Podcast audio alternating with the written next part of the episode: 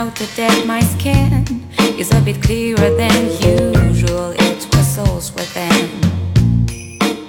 Hello，大家好，欢迎来到二零二零应付指南，我是 Yoko。然后今呃现在是第一期节目，很开心能在这里和大家去聊一聊如何去面对我们这面对艰难的二零二零，对，接下来可能更艰难的未来。对，然后呃，今天我邀请了一个嘉宾，就是你们今天你们听到的是一个差不多六集的迷你小播客系列吧。每一每一期我都会邀请一个嘉宾去，因为有不一样的人生经历嘛，去体去聊一聊，就从他们的视角里面怎么看二零二零，那么我们怎么去处理这么多充满不确确定性的这一年。然后，请的嘉宾自己来介绍一下自己。嗯，大家好，我呃我叫雷诺啊，是这个优酷的好朋友。嗯，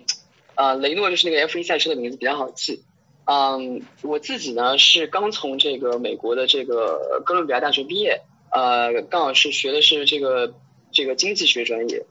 对于这样一个话题呢，其实是非常怎么讲是非常大的一个一个话题。但是呢，我觉得是对每个人来说意义非凡的一呃一个嗯需要去仔细思考的一个一个一个问题。嗯，我自己呢是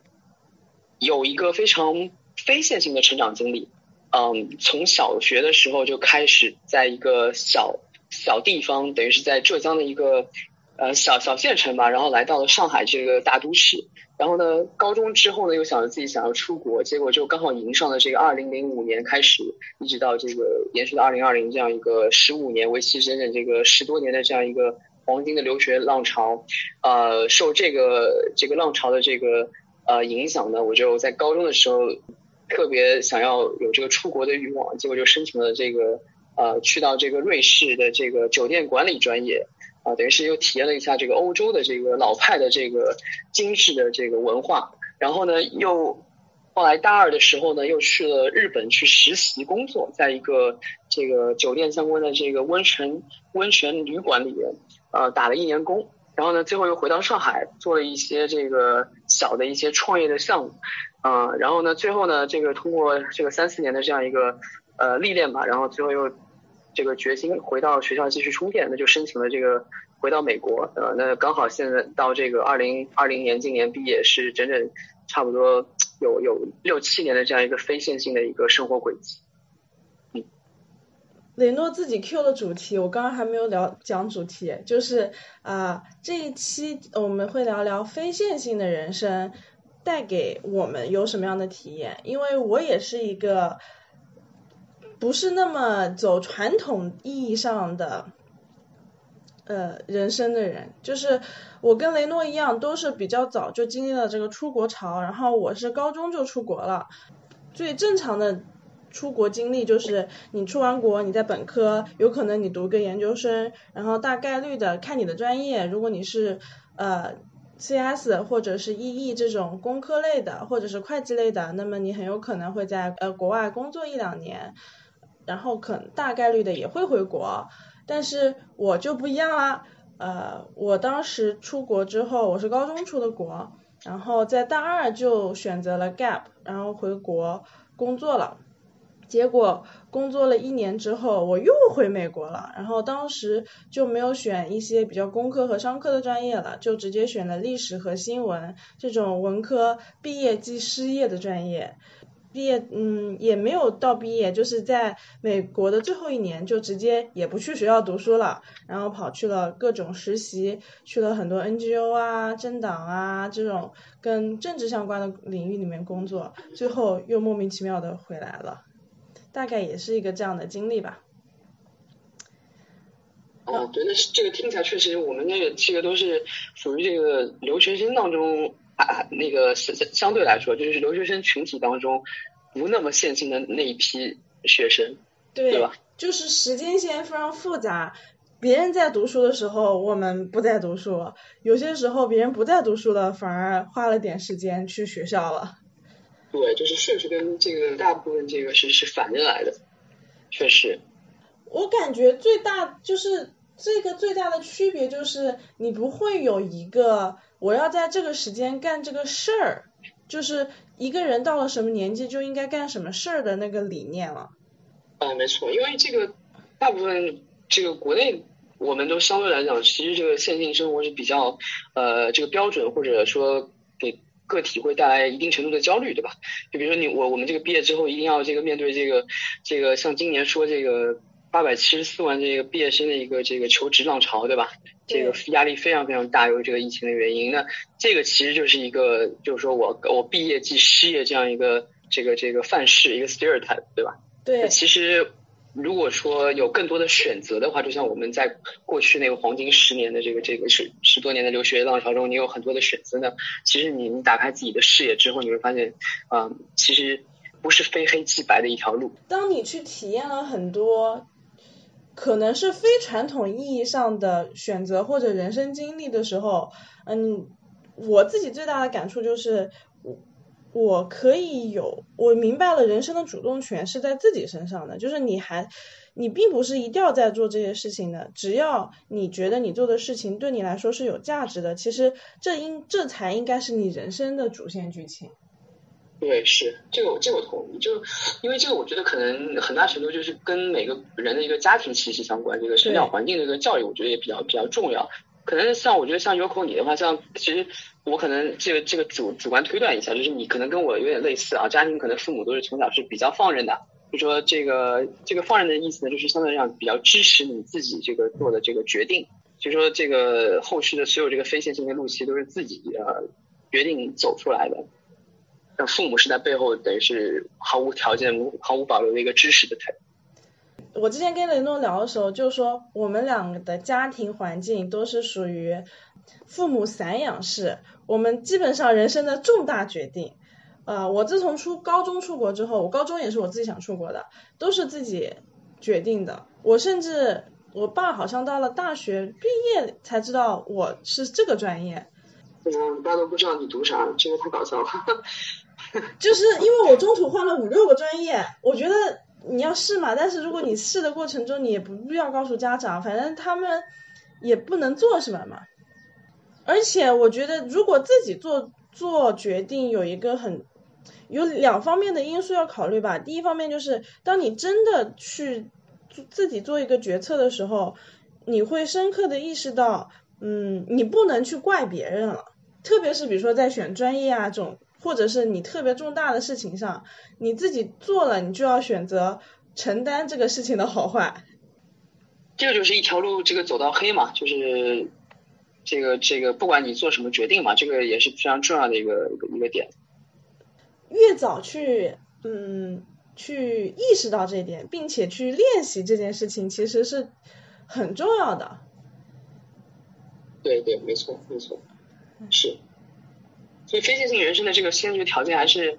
一定程度的这个这个像你我们说这个自我认知吧，对吧？啊，对。意识到这个机会的一个宝贵的同时，自己也要去呃有一个把握住的一个基良好的基础心态。对。我觉得要有一颗比较愿意去试错的心。啊，对。对。我我觉得我还。就是我并不觉得我算一帆风顺的，我觉得我还是挺起伏的，就是在就是肯定在这个过程中做了很多呃不好的决定，或者说嗯，对，那肯定啊，这个这个确实很多教训啊，这个肯定会有很多的这种各种各样的一些教训啊之类的。对，坑比较多。对。对，就是。因为体验过，首先第一个，这个首先最重要，除了家庭的影响以外啊，对于个体来说，就是我们前面讨论到的这个，你你自我这个自我认知，你有没有意识到啊，这个这个机会的珍贵，对吧？同时就是那个可以维持续这个持之以恒的一个自我驱动的一个惯性，就一直在那边，你就不断的去像你说的这个试错，对吧？那这个错了跌倒了再再试，对吧？始终保持一个这个比较乐观的一个心态。要不然，其实这个怎么讲，就是面对这个未知的未来，很多时候都是心里还是会多少有点不确定性的，对吧？会会迷茫的。但但是，就是说，比如说我，我觉得我自己是经历了很大的一个呃自我探索期加迷茫期，然后我才慢慢的去，就可能一开始是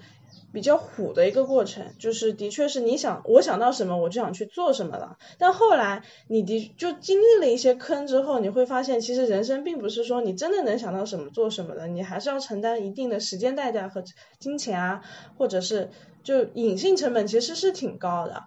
就是我觉得在这个过程中你如何再去。重拾自己对于不确定性的这种自信和你自己想要什么那种价值观的肯定，还是很重要的。这雷诺啊，就是我认识雷诺之后，我就发现他就是个对自我特别肯定的人，特别极其知行合一，然后价值观极其稳定。所以想请雷诺来分享一下他如何这么较高的维持自己的价值观水平呢？呃。谢谢这个优酷的这个这个商业互吹啊，因为我我个人这个说的这个比较稳定啊，我一直觉得可能就是呃，我心态里首先第一点，我觉得可能有一点点小认命的感觉吧，就是觉得自己是自己的就应该是自己的，就不是自己的就不是自己的，对吧？就是尽人事听天命的一种态度。那比如说我自己尝试了很多这个呃，比如说这个我之前这个自己创业做小项目，是做一个男生开一个花店，对吧？然后去做这个后续，可能大学里面又做一些这个呃关于这个这个区块链的这个这个比特币的这个这个挖矿的一些这个投资，就这个跨度其实是非常大的，对吧？但是在这个过程当中呢，就是无论这个这个这个受到金钱上的一些损失也好啊，还有这个这个工作上、生意上的一些挫折也好吧，就是我个人心态就是说，这个东西是啊一一笔经历吧，一笔这个再不济就是一笔谈资，对吧？那跟人讲起来说也也有故事好讲，和自己这个以后小孩讲起来有故事好讲，所以说就是这个态度的话，就是说不管怎么样，我我都能挺过去，就不管多差的一个结果，我都能挺挺过去。就是这个这个心态，我觉得可能会会对我来说长期看的益处其实是比较大的，对我个人影响。对，其实呃，我觉得这个。心态或者说这个对于自我这样子的认知能力，其实是在今年是很重要的，因为我自己身边是有挺多的朋友在今年体会到了人生的绝对的无常性，然后以前觉得不可能这么差的，今年就想到没想到真的能这么差，对，就完全没想到的那种。毫无毫无准备的差，对吧？对，就是一夜之间就世界就变了。是这样，一夜之间真的是一夜之间世界就变了。对，所以说就你你在刚刚说的时候，我就想到一个很重要的点，就是其实我们现在能有这样子的一个心态或者一个能力，有一个很重要的原因是我们去试了，然后我们的确失败了，但是我们的确也就是这样过来了。就是真的要多去试，多。就是很有可能你会面对大量的失败，但是一定要跟失败做朋友，就不能揪着一个失败不放，你就只能说我我人生就是在不断的失败失败（括号反馈中进步的）。然后雷诺，你觉得你在整一个就是你出国也这么多年了嘛，然后现在也还被困于纽约。的过程中，你觉得最重要的体验、成长是什么？困在纽约最重要的体验和成长，这个话题挺有意思的。因为我我基本上这个生活一一向是比较宅的嘛，就平常自己看书啊，学一些这个新的这个这个这个技能啊，这这样一些事情每天，然后健身锻炼一下，就是相对来说比较简单的一个生活状态。那一开始的时候确实有点那个，因为上个学期是在毕业的一个学期嘛，对吧？你要写论文啊，这样一些准备答辩啊，什么一些事情。那这个相对来讲的话是压力比较大的，因为啊，首先这个大部分时间是你自己思考一个主题，对吧？然后在家里的话，其实有时候效率可能也比较低，对吧？你这个这个做事情不，这个想问题思考也不是的具有这个连贯性。那最后的结果就是可能，哎，会有这个过 deadline，你还不知道怎么去，呃，把这个这个这个这个作业给交差，或者 这种情况也会有。那然后加上很多不确定性，就是说这个如果这个疫情继续延续，对吧？那你对我们的生活会造成什么样的影响？那这些事情方方面面的话，会确实会让我思考。之后未来会会怎么怎么一个打算？所以说基本上就是由一个一开始比较呃不知所措，然后慢慢变得焦虑，然后后来可能有一天就又突然想清楚了，就是又回到我之前跟你说的这样一个相对比较呃健康的一个心理状态。那未来那就就算是这个疫情成为一个常态，对吧？嗯，就我们说的一个不确定性成为一个新常态的时代，那怎么去面对？那我想，哎，其实我们之前的非线性的一个成长经历，其实是很好的一个参照，因为一个毛，对吧？因为心心态首先保持的一还是一样的，和这个疫情有或者没有都是一样的。你你要去适应这个环境，保持乐观的心态去适应这些环境，去观察一些行业的变化，对吧？自己自己视野所及之处的一些一些微观的变化，每个就是需要保持这样的一个敏锐度，然后去想这个事情可能是我在这个当下是我觉得是比较有机会的，那我就那个扎根进去，呃，努力把它坚持下去，就这么一个呃这么一个自己给自己这个打气的一个一个一个一个 slogan 的一个口号。这个我这个是我自己嗯。后来就是等于疫情后半段想清楚的一个一个一个点。雷诺还挺惨的，就是他也就是真的是之前被困在纽约，现在其实也算吧，但是好不容易买到机票了，我们也预祝雷诺能顺利回国。是是是，但现在这个机票也不知道是不是能准时飞，比如八月十三号这个机票，呃，因为中国有这个隔隔离的这个熔断的这个政策，万一有。这条航线有多少例的病例累积，然后就会把这个航线给熔断，给 shut down，对吧？这个这个也是存在这种可能性的。对，所以可能是还是在被困的一个状态，不确定。就是这种机制哈，就是今年看到的这些，真的是彻底的让我意识到全球化这个东西啊，你一直政策就没有了。对，所有这个过去这个我们留学浪潮当中的这个全球化的一个一个一个一个趋势，我们我们所认为理所当然的一个趋势，就好像我们认为这个增长是永远会增长下去的，对吧？对。社会经济增长进步，人的进步是永永远可以无限增长下去的，但其实我们都是一个处于一个。就历史的一个就非常非常短暂的这样一个一个小浪花的这样一个时段，对不对？不代表整个一个历史趋势的进程，可能就是一个刚好这出生的这这个二十多年，它这个就是一个快速发展的一个历程。但后续未来是不是一个衰退，对吧？我我们其实完全是不确定的。其实呃，因为还是太年轻嘛，我觉得总结下来就是，对吧？哎，对，不确定性还是由于太年轻嘛。就不仅是我们年轻，其实整个世界也太年轻。所有人都只是在一个可能是一个小的地方，但是大家以为这就是一个最终的浪潮的走向了，其实不是的。对，就是就是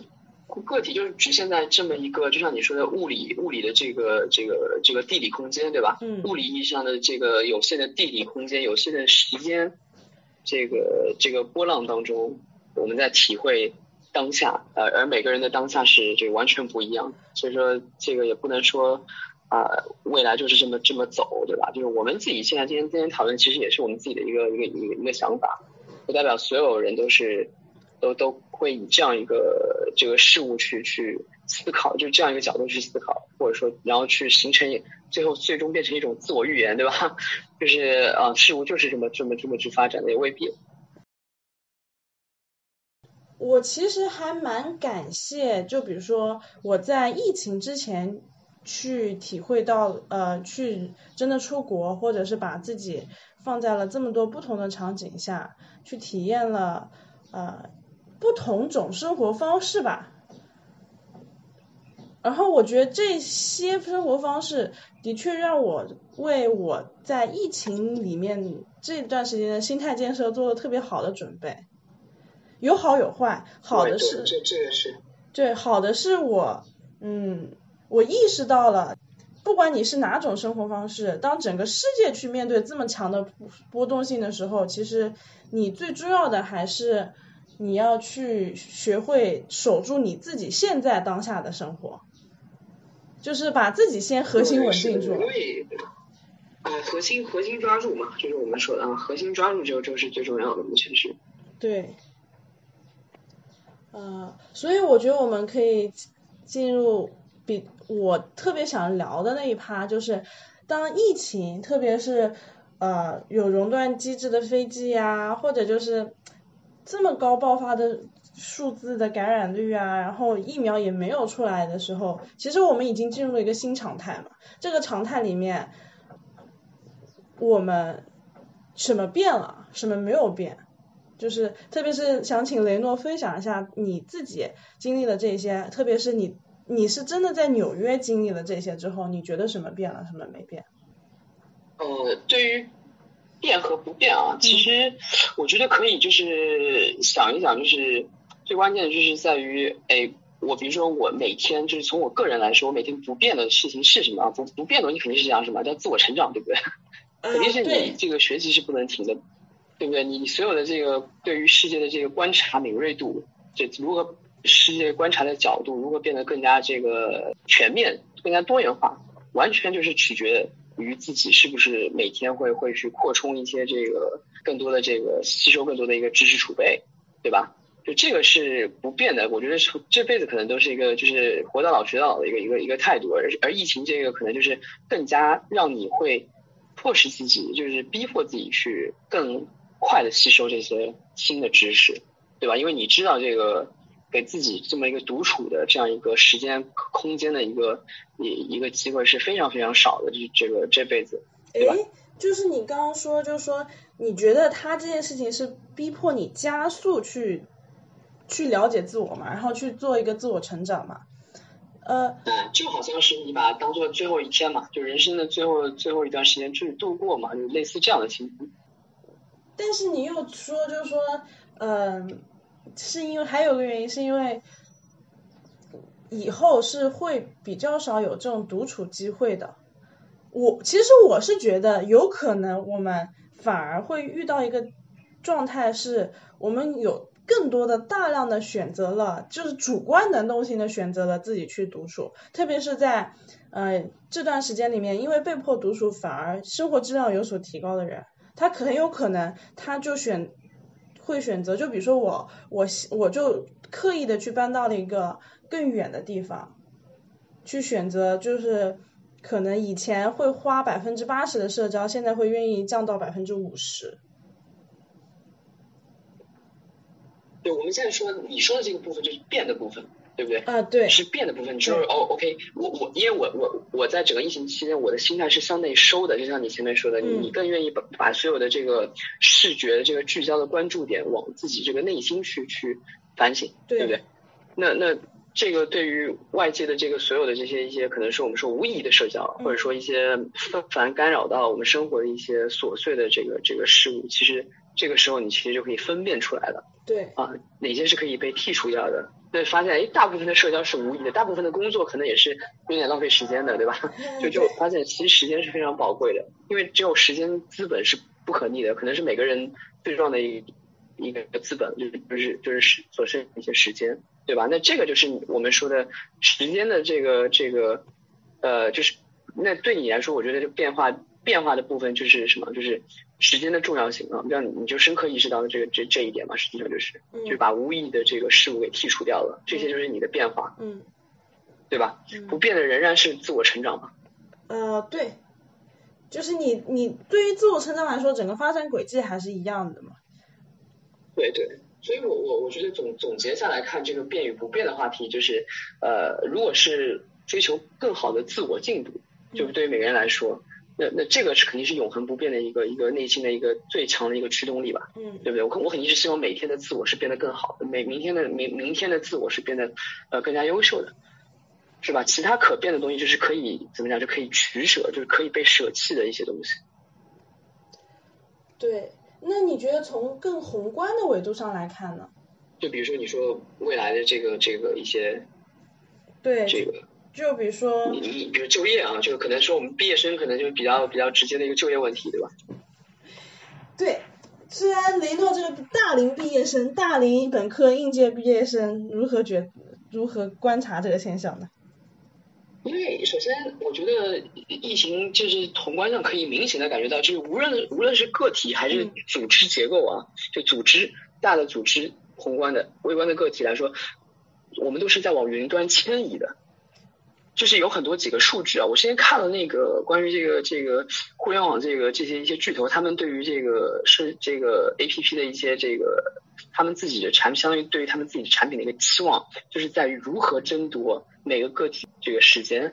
对吧？因为我们也知道这个互联网时代，这个移动的这个移动互联网时代的用户规模，包括这个增长都是处于一个收敛于这个平缓的一个一个状态了，对吧？它不能说是像之前一样这个。这个像这个掠夺城池式的那种爆发式的增长是不可能有了，所以大家都是在这个存量市场当中去抢每个人的这个用户的注意力，注意力就代表这个时间，对吧？就我们可以看到这个，我们每天刷抖音、刷微信，所有的这些支付宝啊或者淘宝这些，时间占据了我们所有用手机时长的百分之八十，就这个数字其实挺可怕的，对吧？就基本上就是大的互联网巨头已经抓住了我们生活的这个这个角角落落。是不是？对于个体，我们是牢牢被被这个吸附到这个这个互联网巨头提供的这样一个生态当中。那对于企业来说也是一样的，无论是他们去使用这个云端的这个服务，阿里云啊、腾讯云的这些这个这个，无论他们的这个数据库啊，然后他们服务器啊，这一系列传统线下可本身是由他们属于公司微那个那个微小企业公司的一些。财富资产其实慢慢慢慢都是转到属于这个巨头提供的平台之上，对吧？就所以说，所有的这个组织个人的云化就是这么一个含义。就所有的业务都是都是变得更加的灵活，更加的这个范式的这样一个状态，也更加碎片。所以这个我们是工作组这个，呃，什么？我说也更加碎片了。呃，对，那因为你你。就是相对来说，在这个过程当中，所有的人的这个精力啊，包括组织结构，其实都是慢慢被就撕扯的嘛，这样一个状态。但是对于个体来说，就是怎么利用好这样的一些这个趋势，因为你你是没有办法就逃无可逃嘛，对于这样一个趋势，对吧？就对。最先能抓住这个这个这个这这个趋势变化范式转移的这个个体或者。公司他们肯定是作为第一个吃螃蟹的人，所以说无非就是去拥抱这样一个事实嘛，无非去拥抱这个我们确实已经被巨头所圈养的这样一个事实。那这个确实听上去有点悲哀，但实际上对于普通人来说，确实机会是真的比较少的。未来未来，我觉得接下来几年，因为呃大家也知道，这个疫情带来的这个经济是不可逆的，这样一个相对来讲是不可逆的一个一个破坏，对吧？那。我们无非就是对于普通人来说，能保住现在的一个就业的这个饭碗，对吧？或者说去探索一些这个灵活用工的这样一些这个可能开拓一下自己的副业，对吧？就是对于普通人来说是非常现实的一个问题。所以我们就可以看到很多现在抖音上有，比如说 B 站有很多 UP 主啊，他们会去分享自己的生活，去去去关，就是借他们巨头提供的平台，然后由他们个人就是。把自己给养成这样一个比较大的 IP，再去吸引他的能提供注意力的粉丝，对吧？就是借助大平台去以大平台的那个思路，大平台去圈养我们这批人的思路，去圈养他的粉丝，然后提供这个可能的变现机会，就是相当于我觉得像一个套娃的状态，就是一环套一环。但是先吃螃蟹的那个个体或者公司，可能都是都是会比较有优势的，是这样子。我觉得这件这件事情还是挺有意思的点，就在于，呃，其实，在整一个你刚刚描述的过程中，有很多的我们个人的消费者使用的习惯也好，或者我们去认知很多事情的习惯是被彻底的改变了的嘛。特别是比如说，如果你长期用抖音，或者你长期用一些特别短平快的媒介的时候，你的注意力本来就是。已经在碎片化的时候是更难集中了，那么本质上你的你在这么难集中注意力的那个环境里面，你要去选你你要去抓住其他人的注意力就会变得极难了。我觉得这是一个我们需要面对的，还有一个常态就是呃，本来我们就已经处于一个注意力极度稀缺的互联网市场，或者说甚至连。底下就是你面对面线下生活的时候，也是存在一个注意力很难被获取和稀缺的状态里面，你又被迫的把很多东西往就云云视了嘛，云线上了嘛。那么如何在这种状态，就是这种生活状态下去更好的拥抱自己的生活方式。其实这个是应该值得思考一点的，因为本质上，如果你的注意力越分散，你的高度专注能力不够的话，你你人生的幸就是我们体验每一天当下的幸福感是很低的，我们无法去活在当下，去拥抱此刻的时候，我们会特别容易出现焦虑的情绪。对，所以我说认清这个，就是就像我前面说，这个就是一个变化，这个就是一个在变的一个一个事实。就是非常明显的一个事实，就是啊，那个我们确实可能要与这个这个所处的生活状态妥协，认识到一个我们当下的处境，然后更好的去利用好身边的这些资源，对对吧？其实个体的话，其实，在其实还是有机会的。无论怎么说，你说这个可能会比较难，那确实是做什么都比较都会难，都是有挑战的，对吧？但是。这样一个可以再通过他们的这个这个平台去放大自己的声音的这样一个机会，我觉得还是呃，先吃螃蟹也会得到最最最最优势的好处吧。就这个可能是我认为的一个一个想法。我想在这个基础上加一点，就是我觉得我们现在，特别是我在自己体验这个过程中，因为我我自己回国之后一直从事的是心理学这一块，还有就是呃健康和正念嘛，就是冥想这块，也就是换句话来说，我从事的可能跟什么互联网流量打法这种没有关系，但是我花了大量的时间去观察人这个生物本身嘛，我觉得就是。反而在这场疫情下，有了一个更强的确定性，就是人这个，就是你你要学习的，其实并不是范式或者套路，我们要去更专注在于去知道人这个事儿到底发生了什么变化，然后再继续观察，会发现在微观到人这个个体，比如说身体上或者心理变变化上，其实它没有变化，其实这些。这么久以来都没有变化，反而这些才是真正意义上我自己观察到是没有变的。那么根据在这些没有变上，你再去做一个拓展和发挥，啊，你能得到更大的共情性和更大的群众基础。对，有道理。对我我特别有感慨的就是，嗯。我们老是就是疫情的时候，有很多有很多的朋友和很多客户来跟我们反馈说，今年真的是压力太大了，很焦虑，睡不着觉，想要寻求一个解决方法嘛。然后你再去观察其他的，你会发现，所有人都在说压力大，所有人都在说焦虑，但他们背后可能有些人在一个特别好的环境里面，就是呃每天都在赚钱，他压力大点就在于。他怕自己跟不上进步的步伐，那有些人就更现实了，就是的确没有钱了，就生活太波动了嘛。但他们到最后，你回归到人身体，就是我们接收到信息，其实体验是一样的，就是压力大。那么其实这样的体验是你自己和环境对抗对冲的结果嘛？其实我们可以去做的事情是去呃。在压力源本身就是人本身上去做一个改变，而不是去想着我要改变环境。对，就是说，也就是这个自己的一个对环境的一个判断吧，就是环境与个人的一个关系的判断。对对。趋势是什么样子的，对吧？对。这个是是个最重要的。要要尊重自己，其实是不可改变大趋势的，但是一定能改变自己的微观趋势的。嗯。所以这个个人奋斗的这个意义就是在这里了，就是当下的这个这个时代里面，怎么怎么可以脱颖而出，或者说改变一下自己的一个一个现状，对吧？这个这个是呃，我觉得当下是需要辨别清楚的，而不是就把焦虑无限放大，或者说随他去那个去去这个去去焦虑的这个根嘛，让它肆意发展，不是这样的，对吧？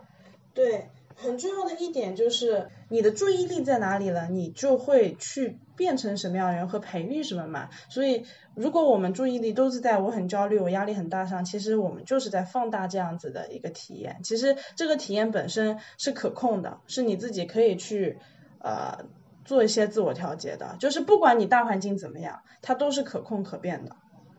对，没错。首先我觉得今天这个最重要、最最最重要的一点，还是还是这个在在这个逻辑啊，就是，呃，个人首先判断好与环境的关系，然后怎么想好这个培养好与自己这个，相当于与自己和解吧，就是呃，让自己有一个健康的心态，对吧？不要觉得什么事情一定要逼迫自己去呃走一条这个所谓别旁人认为是你应该走的这样一条线性的一个一个一个方向的路。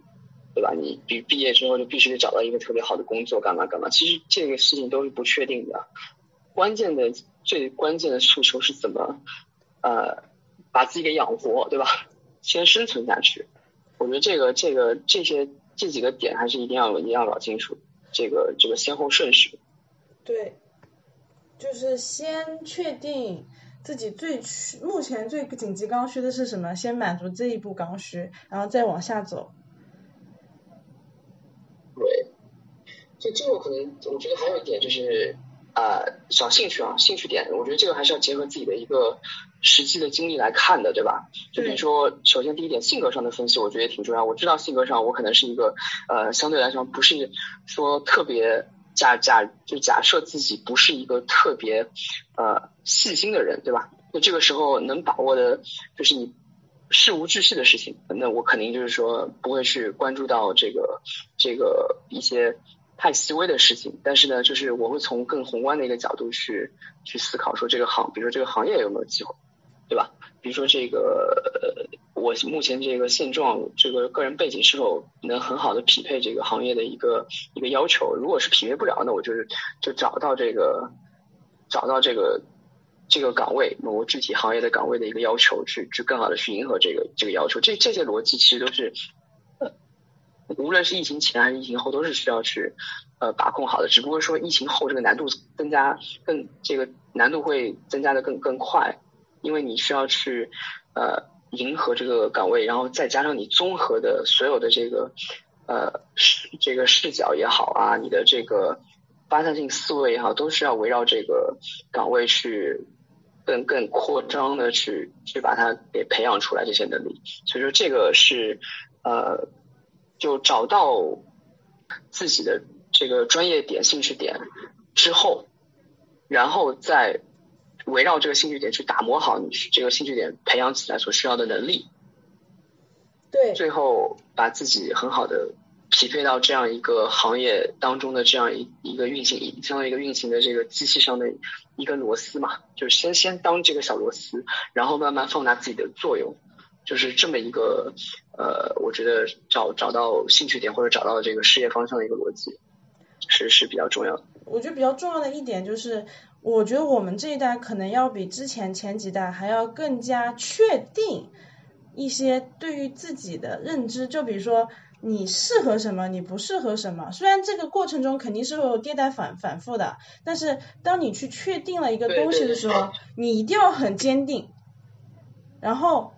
你而且一定要做一个选择，就是不能什么都要，因为什么都要就什么都没有了。